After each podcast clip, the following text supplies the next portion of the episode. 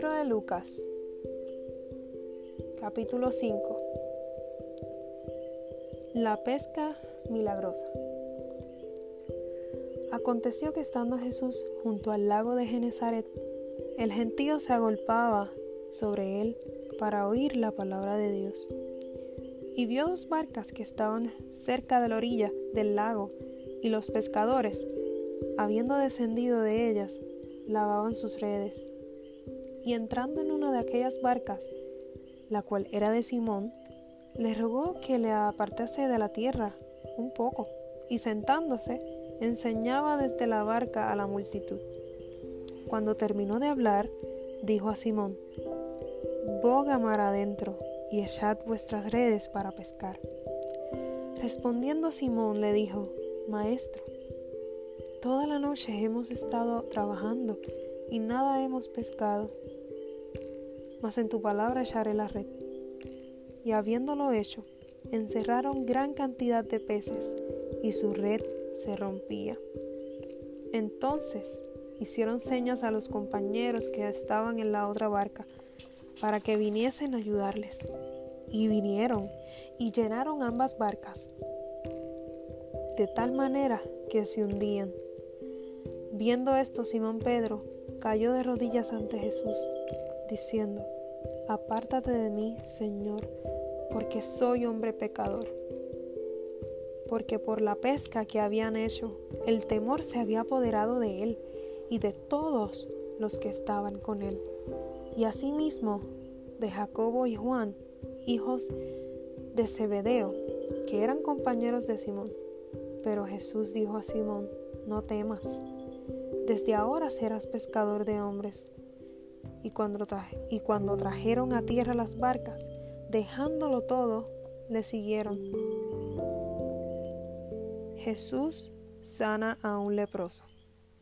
Versículo 12. Sucedió que estando él en una de las ciudades, se presentó un hombre lleno de lepra, el cual, viendo a Jesús, se postró con el rostro en tierra y le rogó, diciendo, Señor, si quieres, puedes limpiarme. Entonces, extendiendo él la mano, le tocó, diciendo, quiero. Se limpió, y al instante la lepra se fue de él. Y él le mandó que no dijese, que no lo dijese a nadie, sino, ve, le dijo, muéstrate el sacerdote y ofrece por tu purificación, según mandó Moisés, para testimonio de, a ellos. Pero su fama se extendía más y más, y se reunía mucha gente para oírle y para que le sanase de sus enfermedades. Mas él se apartaba a lugares desiertos y oraba.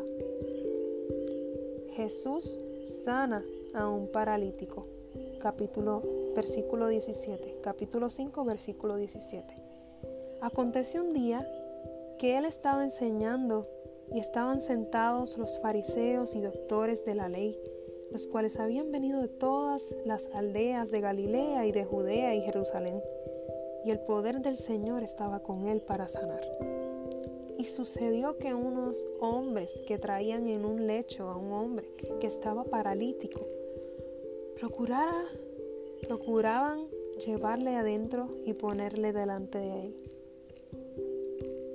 Pero no hallando cómo hacerlo a causa de la multitud. Subieron encima de la casa y por el tejado le bajaron con, con el techo, con el lecho, poniéndole en medio delante de Jesús. Al ver él la fe de ellos, le dijo, hombre, tus pecados te son perdonados. Entonces los escribas y los fariseos comenzaron a cavilar, diciendo, ¿quién es este que habla blasfemias? ¿Quién puede perdonar pecados sino Dios? Sino solo Dios.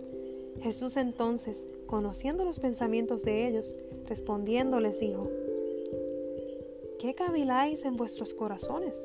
¿Qué es más fácil decir? Tus pecados te son perdonados, o decir, levántate y anda, pues para que sepáis que el Hijo del Hombre tiene potestad en la tierra para perdonar pecados.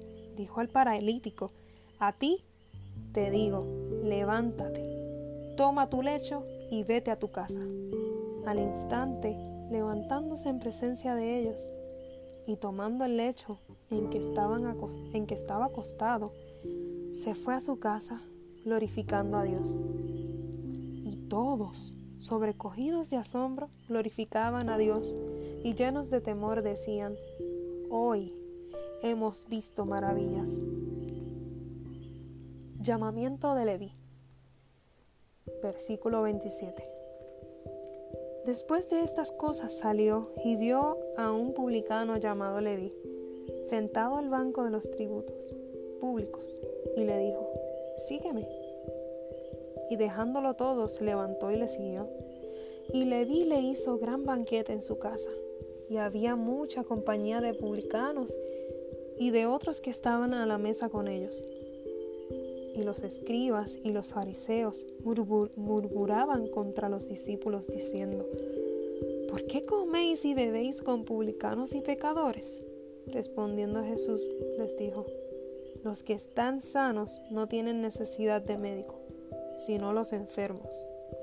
No he venido a llamar a justos, sino a pecadores al arrepentimiento.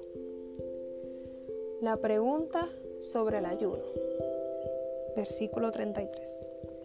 Entonces ellos le dijeron, ¿por qué los discípulos de Juan ayunan muchas veces y hacen oraciones, y asimismo los de los fariseos, pero los tuyos comen y beben? Él les dijo, ¿podéis acaso hacer que los que están de bodas ayunen, entre tanto que el esposo está con ellos? Mas vendrán días que el esposo les dirá, les será quitado. Entonces en aquellos días ayunarán. Les dijo también una parábola. Nadie corta un pedazo de un vestido nuevo y lo pone en un vestido viejo. Pues si lo hace, no solamente rompe el nuevo, sino que el, remiendo sacado de él no armoniza con el viejo. Y nadie echa vino nuevo en odres viejos. De otra manera, el vino nuevo romperá los odres y se derramará y los odres se perderán. Mas el vino nuevo en odres nuevos se ha de echar, y lo uno y lo otro se conservan. Y ninguno que beba del añejo quiere el lugar quiere luego el nuevo. Y ninguno que beba del añejo quiere luego el nuevo, porque dice, el añejo es mejor. Hasta aquí ha llegado el capítulo 5 de Lucas. Así que nos vemos mañana con el capítulo 6.